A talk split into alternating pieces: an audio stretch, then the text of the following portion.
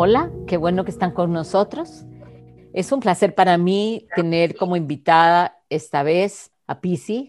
Pisi es mi amiga brasileña y le digo mi amiga brasileña porque ya ella, por decisión propia, eh, decidió eh, quedarse sin sus dos patrias originales, que las lleva en su corazón y adoptar esta patria nueva y hacerse de ella. Entonces, eh, Pisi es mi amiga de Brasil, eh, una amiga especial porque compartimos mucho tiempo, hace muchos años, caminamos juntas hace mucho tiempo y siempre tenemos temas especiales de los que hablar. Eh, como es tradición, quien pone el tema es la persona que eh, a quien invito. Y yo me entero de eso hasta que estamos grabando. Así que, ¿cómo estás, amor? Hola, Mari.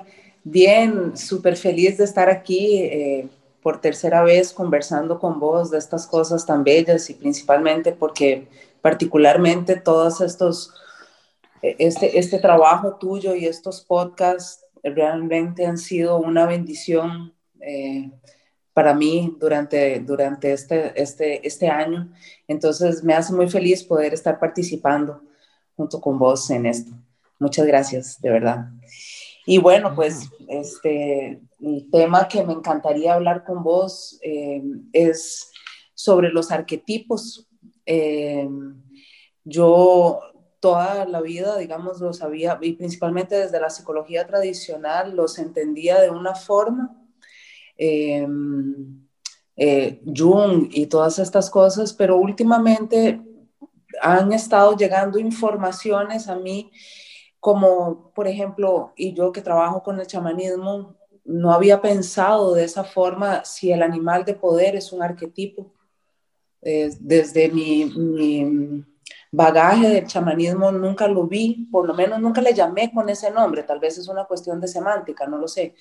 Eh, o si las religiones son un arquetipo, si las figuras importantes de la religión, si Jesús es un arquetipo, y eso está dentro de nosotros o no, cómo, cómo funciona y qué tan importante es un arquetipo dentro de, dentro de nosotros.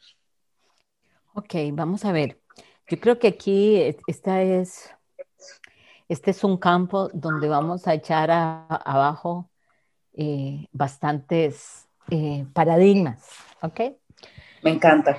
Se le, se le adjudica a Jung, ¿verdad? Que es psicólogo, es ensayista, es eh, estudioso, es este estudioso suizo eh, que fue discípulo de Freud y a quien Freud, mm, Jung le quita la, la fe a Freud en el sentido de que Freud estaba preparando a Jung de alguna manera para ser su sucesor. Curiosamente, cuando Jung coge sus herramientas y se aleja de él, haciendo con esto a un buen maestro, porque, porque Freud en ese sentido lo había hecho bien, porque lo preparó para que él caminara su camino. Freud se siente muy decepcionado y se enoja con él por el resto de su existencia. ¿verdad? ¿Y cuál es el eje central? Esto, el eje central de esto es básicamente lo integral que era Jung. Los viajes a China de Jung, a la India de Jung, que además los había elaborado también su madre, ¿verdad? Hay que tomar en cuenta que la madre de Jung es una mujer mística, practicante dentro de mucho de la religión eh, hindú.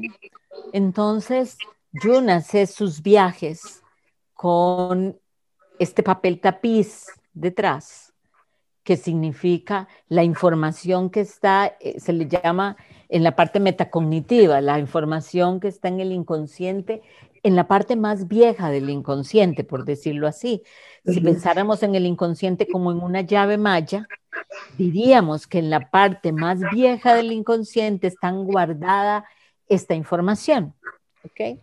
Y él comienza a darse cuenta cómo, sin que su madre nunca se lo haya dicho, sin que nadie se lo haya dicho, él comienza a tener esta inclinación como parte de su herencia ancestral, ¿ok? Eso, eso que estás diciendo, perdón que te interrumpa, de esa parte de atrás del inconsciente. Metacognitiva. ¿Eso tiene que ver con los registros akáshicos o alguna cosa así? Mm, sí, no. Ok, te ah. voy a explicar.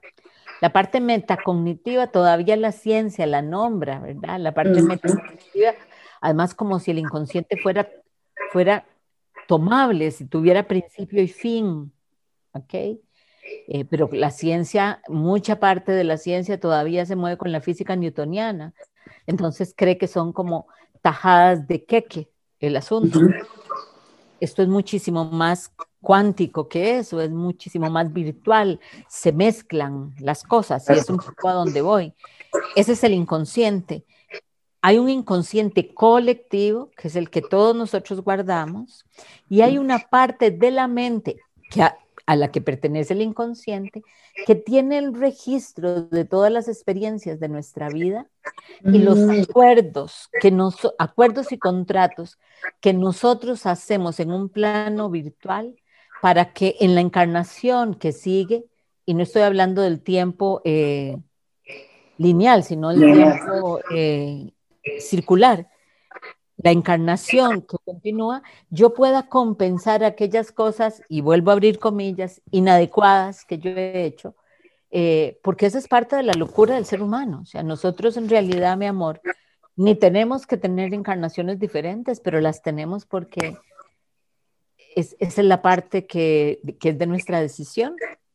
Dos, eh, tampoco necesitamos compensar nada porque somos incapaces de hacer daño porque somos seres de luz. Claro. Eh, desde el ego, la conciencia, lo separado, lo dividido, lo, lo, dimensional de oscuro y sombra, por supuesto, proyectamos todas nuestras dudas y miedos, que en realidad son dudas y miedos que son una parte del ego, ¿verdad? Porque la parte nuestra que está circunscripta, que está metida en Dios, es incapaz de ver nada de lo negativo que nosotros hacemos. Por eso creo que inclusive lo hablé con Jazz en un podcast que tuve con ella. Yo le comentaba que alguien me había preguntado en Mindalia, me habían pedido que hablara sobre Dios y qué hace por nos, con nosotros. Y yo le comentaba a ella que qué torta, porque si yo tengo que hablar sobre Dios y lo que hace por nosotros, digo, Dios es una inteligencia que todo lo contiene, por donde nosotros pasamos, no que pasa por nosotros, sino nosotros pasamos por la divinidad. Y dos, por nosotros no hace absolutamente nada, porque Dios no ve ninguna de nuestras carencias. Él es amor, perfección, prosperidad, abundancia. En cambio, cuando yo puedo ver a Dios en mí, por decirlo de alguna manera, y coloco mi conciencia en esa parte divina, yo me termino alineando con Dios y entonces todo lo demás es maravilloso, pero salió de una parte, de una acción mía, no de una acción de Dios. ¿Me, explico? Claro, claro. E, eso siempre es importante tenerlo ahí atrás, porque eso nos va a dar una, una aclaración de muchos conceptos que están un poco mezclados. Entonces, sigamos con Jung. Jung parte de ese conocimiento que a él le pasa y cuando Freud habla sobre el inconsciente, él descubre y dice, Freud le tenía mucho miedo a su inconsciente. Lo desconocía, lo veía como un caos, como un lugar terrible, porque además él tenía muchos temas ahí. Tenía temas sobre su escogencia sexual, tenía temas sobre lo que sentía por su hija Ana, tenía temas complejos que él se resistía a ver, ¿verdad? Debe haber sido muy difícil para un hombre como Freud. Y bueno, y lo dice su, su, testamento, que las cartas a su amante salgan hasta 100 años después de que él ha muerto. ¿Me explico? O sea, eso nos habla de lo que hay en el inconsciente de Freud. Claro. Entonces, hoy por hoy, inclusive la física cuántica eh, cuando ha querido mezclarse y se acercando a lo cotidiano, habla de este inconsciente que además se actualiza diariamente, como un mm. teléfono móvil, se actualiza diariamente porque diariamente se actualiza el inconsciente familiar, el inconsciente social, que son partes del inconsciente colectivo. Entonces, ¿qué es lo que descubre Jun? Jun dice, bueno, en estos inconscientes colectivos hay, y comillas, abro comillas y cierro comillas, ideales, mm. figuras, imaginaciones, creaciones mentales que son ideales y que son desde Minerva, ¿ok? Hasta la imagen de la tierra como una madre. Ambos son arquetipos. Ni la tierra, vamos a ver, la tierra es una madre tanto como nosotros somos la tierra. Claro. O sea, en realidad todo eso es reflejo nuestro, de todos nosotros, ¿ok? Entonces esos arquetipos eh, él los estructura y dentro de ellos están todos los arquetipos chamánicos, todos los lugares sagrados a donde nosotros vamos a sanar, tanto vos como yo, todos los viajes eh, que hemos hecho para hacer sanaciones de algún tipo y, tan, y todos los conceptos que están en aquel papel tapiz sobre los colores, las razas, los grupos étnicos, los ritmos, las creencias, todos ellos están en aquel lugar intentando explicar aquel cúmulo de ideas y creencias que están en el inconsciente y que se están, y esta es la parte más importante porque aún Juncker, un tipo de una genialidad impresionante, ya lo veía, se están actualizando diariamente. Entonces, yo tengo un arquetipo como el Edipo, ¿ok? Que la psicología tradicional lo toma. Cada día que pasa, ese arquetipo toma, eh, carne, se, hace se manifiesta. Cada vez que alguno de nosotros, ya sea desde la psicología tradicional, la transpersonal o la integrativa, como un poco como lo que trabajamos tanto vos como yo, le decimos a alguien, mira, es que tenés un tema de Edipo, dijéramos que nosotros ya no hablamos del complejo de Edipo, sino hablamos, tenés un tema de Edipo, tenés una, un enamoramiento, ¿ok? Hacia tus padres. También sabemos que eso es normal. Claro. En cierto rango, ¿verdad? Hasta cierta edad, hasta que ese hijo se desenamora y parte, ¿verdad? Pero entonces le decimos eso a, a la chica y lo que va a pasar con esa chica es que al nosotros nombrarlo y ella aceptarlo, se materializa en ella y el arquetipo se renueva. Si antes tenía tales características, a partir de la bajada, y, pongo comillas porque es un símbolo nada más, a partir de que baja un cuerpo, el arquetipo se renueva y se devuelve modificado, porque es información que entra al inconsciente colectivo y solo con que entre en el inconsciente colectivo esa información que está en todos ya. Por eso se dice tan seguidamente que cuando se hace la pregunta se tiene la respuesta. ¿Me explico? Porque yo no puedo preguntar algo que ya no sé. Que no lo quiero aceptar es otra cosa, pero yo lo sé. Entonces, desde el chamanismo, amor, por supuesto que el animal de poder es un arquetipo. ¿Me explico? Porque, porque el águila, el leopardo, cualquier animal de poder, el oso, el animal de poder que nosotros tengamos, lo que nosotros hacemos con esto es bien interesante porque lo que hacemos es proyectar los elementos de fuerza que ese animal de poder tiene, los veo en el animal y le pido que me dé su fuerza. ¿Ok? Entonces, ¿para, qué ¿para qué lo mando al animal? Para después pedírselos. Porque en el animal que van a coger, en el, en el animal lo que van a coger es el elemento primitivo no racional. Claro. Y en, y en mi cabecita loca. El instinto. Exacto. El instinto. Exacto, exacto. Entonces, ¿qué es lo que hace mi cabecita loca? Lo vuelve a recibir como si fuera primitivo y entonces ahora yo tengo permiso de tener la fuerza del león, ¿verdad? Siempre la tuve, pero ahora como me la dio mi animal de poder, yo la tengo. ¿Me explico? Eh, hay, un, hay un reiki que yo le llamo reiki chamánico. Porque lo que yo hice fue mezclar el chamanismo con el reiki. Y entonces trabajamos con eh, plantas medicinas, con tambores, con sonidos, con campanas, ¿ok? Y es interesantísimo porque a todos los maestros Reiki les fascina venir al taller. Ay, qué engrasado. Ajá, pero la, la, práctica ya le tienen, eh, le tienen como una distancia. ¿Por qué les gusta? Porque hay una parte de ellos que dice, mm, eso del chamanismo tiene algo que ver con lo que yo practico. Claro.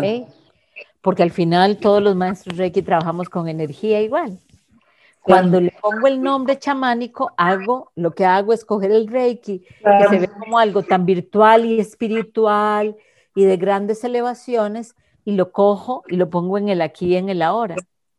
Y en el fondo el maestro que no quiere practicar el Reiki chamánico lo que está haciendo es no aceptar la, el aterrizaje de su energía y el entender que en algún punto todos somos uno. O sea, no hay sanación chamánica, ni hay sanación Reiki, ni hay sanación oriental, es sanación.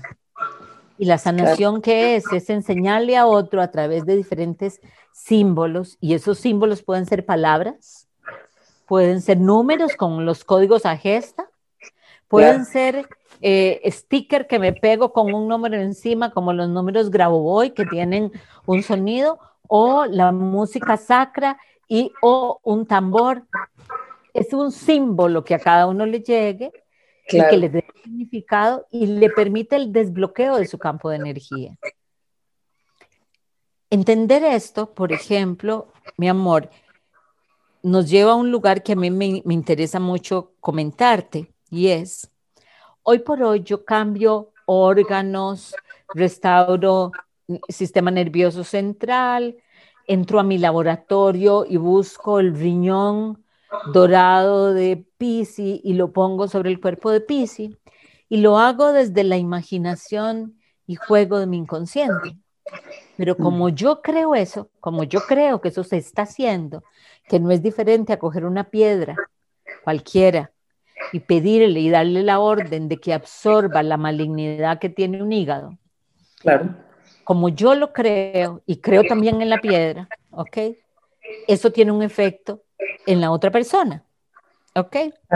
La parte interesante es que hoy por hoy hay científicos cuánticos que están estudiando el efecto de la intención del otro sobre el ADN mío. Wow. Es lo mismo, ¿verdad? Es, es exactamente lo mismo. O sea, está, está, hay, hay científicos que se me, se me están yendo los nombres, pero por ejemplo, el fundador o el iniciador de las células madre y la epigenética está hablando sobre eso. Claro, eh, nosotros, por ejemplo, eh, hacemos eh, operaciones en el DNA sutil, por ejemplo, en los templos de la séptima dimensión, junto con Metatron y todo más. Claro, además de que interesante porque estamos mezclando toda la categoría angélica, ¿verdad? Con Metatron, que es el ángel avatar de esta era, eh, trabajando los campos de energía. En realidad suena muy elaborado lo que estoy diciendo, pero en realidad es trabajar desde los campos de energía con las propias energías de nosotros más puras para poder transformar el reflejo que nosotros hacemos sobre este plano. Claro. Qué cosa más bella. Me explico. Entonces, claro. esto se vuelve muy importante. ¿Por qué? porque aquí estamos diciéndole a la gente que nos escucha el poder de la imaginación, el poder del niño activo, el poder de las creencias, el poder de que lo que hemos hecho lo podemos volver una realidad. y que tal vez lo importante es que no podemos abandonar nunca el sueño. O sea, cuando yo, y creo que vos estabas en mi vida, no. Cuando me diagnostican esclerosis múltiple, frente a mí se para un médico que nunca me vea los ojos y me dice que tengo esclerosis múltiple, el peor tipo, que era amiotrófica lateral derecha, y me dice, te quedan dos años de vida si acaso de 12 a 5 años, y lo que te recomiendo es que comences a pensar qué vas a hacer con tu hijo, qué vas a hacer con tu vida, porque vas a ir perdiendo facultades cada día. Esa es la verdad de él, como el péndulo. Esa es la verdad de él. En mí, yo no lo acepté. Claro. Como yo no lo acepto, yo me veo llena de posibilidades en ese momento y digo, ok, es el momento de hacer algo diferente conmigo. Y lo que yo hago conmigo, ya pasados 30 años, yo hoy lo resumo en mucho de lo que hacemos, tanto vos como yo, en la vida diaria y que seguramente hacían los chamanes antiguos de todos los grupos indígenas del planeta, que además trabajaban de la misma manera. Y todos los que de alguna manera desean con fuerza y con intención el bienestar de otro, tienen el mismo poder sobre el campo energético del otro porque el otro y yo somos uno. Entonces, ¿qué estos arquetipos, entonces, para qué nos sirven? Bueno, los arquetipos al final terminan siendo como símbolos o plantillas, eso lo podemos hablar en otro momento, lo que yo le llamo plantillas, que es la plantilla perfecta de aquel instante, ¿ok? El Edipo es la plantilla del proceso de enamoramiento que tienen todas las hijas de su padre durante su adolescencia. La Electra es lo mismo, solamente que con respecto al niño. ¿Ok? Y todos pasamos por ahí. En esta condición nuestra, todos pasamos por ahí porque tenemos ese mandato en el campo del papel tapiz que se llama el campo metacognitivo, o sea, todo lo que hemos aprendido, básicamente. Claro, claro. Entonces, esos son los rieles que se tiran y sobre los que nosotros, aparentemente, hasta hace unos años, sin ningún poder de decisión, vamos cumpliendo el recorrido. Hoy sabemos que eso no es real. Hoy podemos, y científicamente está comprobado, Bruce Lipton es uno de ellos, pero eh, a Bruce Lipton han querido, un neurobiólogo, el padre de las células madre y la epigenética, han querido denigrarlo, pero a Eric Kandel nadie lo ha podido denigrar. no ha habido una forma de que alguien le diga lo que usted dijo y es premio Nobel del año 2000, un hombre de 96 años. Imagínate la apertura mental que tiene que haber tenido para que cuando tenía 70 y resto, pensara que somos la manifestación de un recuerdo repetido. Uy, qué lindo eso. Ok, eso se llama el efecto xenón en, la mm. física cuántica, y es toda memoria que yo tenga, imaginaria o real, para mi inconsciente da lo mismo, yo la repito y la repito y la repito, y tarde o temprano se va a manifestar. Eso se llama el efecto xenón. ¿Ok? Entonces, cuando nosotros vemos esto, vemos que nuestras sanaciones, la tuya, la mía y la de otros, tiene formas simbólicas diferentes, pero en el fondo es lo mismo. Hasta que lleguemos a un convencimiento que te lo voy a decir y lamentablemente tenemos que terminar, pero eh, el convencimiento es que al final nosotros no tenemos que sanar a nadie. Exacto. Ok, es cuando el otro se presenta frente a mí, yo debería poder confiar en que tomo sus manos y le digo, vos y yo somos unos, y ambos formamos parte del orden del universo. Y en ese instante no necesitamos nada más para que la sanación se dé, porque espíritu, el gran espíritu de la inteligencia superior, siempre coge cualquier acción nuestra para volverla un instante santo. Entonces, eso es lo que deberíamos hacer. Muy bello. Eh, solo una pregunta súper rápida de sí no, eh, y si no, lo desenvolvemos en otro podcast. Pero eso último que acabas de decir, eh, digamos que podríamos entender que también es por eso, entre comillas, que la mayoría de personas que vienen a tratarse conmigo eh, la mayoría de cosas que relatan son cosas por las que yo ya pasé. Por supuesto. O, cosas que tienen que ver Por supuesto, eso no pasa, eso no pasa con vos, mi amor. Esto pasa con eso todos. pasa a todos. Todos los terapeutas, yo, les digo a, mis estudiantes que algún día fuiste una de ellas, les digo siempre. Sigo siendo, sigo siendo. Fíjense en quién viene. Dos veces seguidas, un mismo programa, ese programa no está en esa persona, lo están sosteniendo ustedes. Entonces, exactamente, trabajen en ustedes y te va a sanar en la otra persona. ¿okay? Los pacientes son nuestro reflejo, son, yo, ¿sabes qué me imagino? Aquellas bolas de la era disco, que eran un montón de cuadritos, ¿ok? Sí, claro. Entonces, eso es, nosotros, somos la bola. El que viene es el cuadrito a decirnos, ok, ahora nos toca trabajar esto. ¿Verdad? Porque me imagino que te pasa, como a todos, que viene alguien a trabajar un tema emocional con su hijo y viene alguien con su hijo y uno dice, no, pero Pisi no tiene hijos. Sí, pero ah. esa relación con... Pero es hija. Ajá, exacto.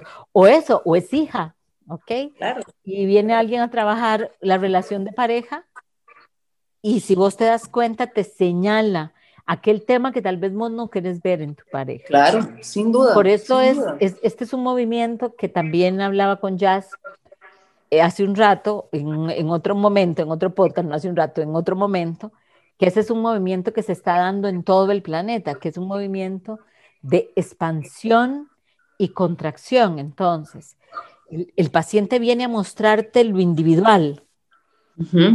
Cuando vos y él puedan sanarlo, se convierta en la sanación grupal, porque es como que yo saco ese tejido de lo que está inmediatamente cerca de mí. Por ejemplo, el odio al padre. Entonces, vos y yo trabajamos el odio al padre y lo sacamos del inmediato nuestro. Claro. Solo con sacarlo del inmediato nuestro, otro sanador en Argentina, en Chile, trabaja el odio al padre y también lo trabaja hasta que sigamos trabajándolo claro, claro. del arquetipo social. ¿Okay? Claro.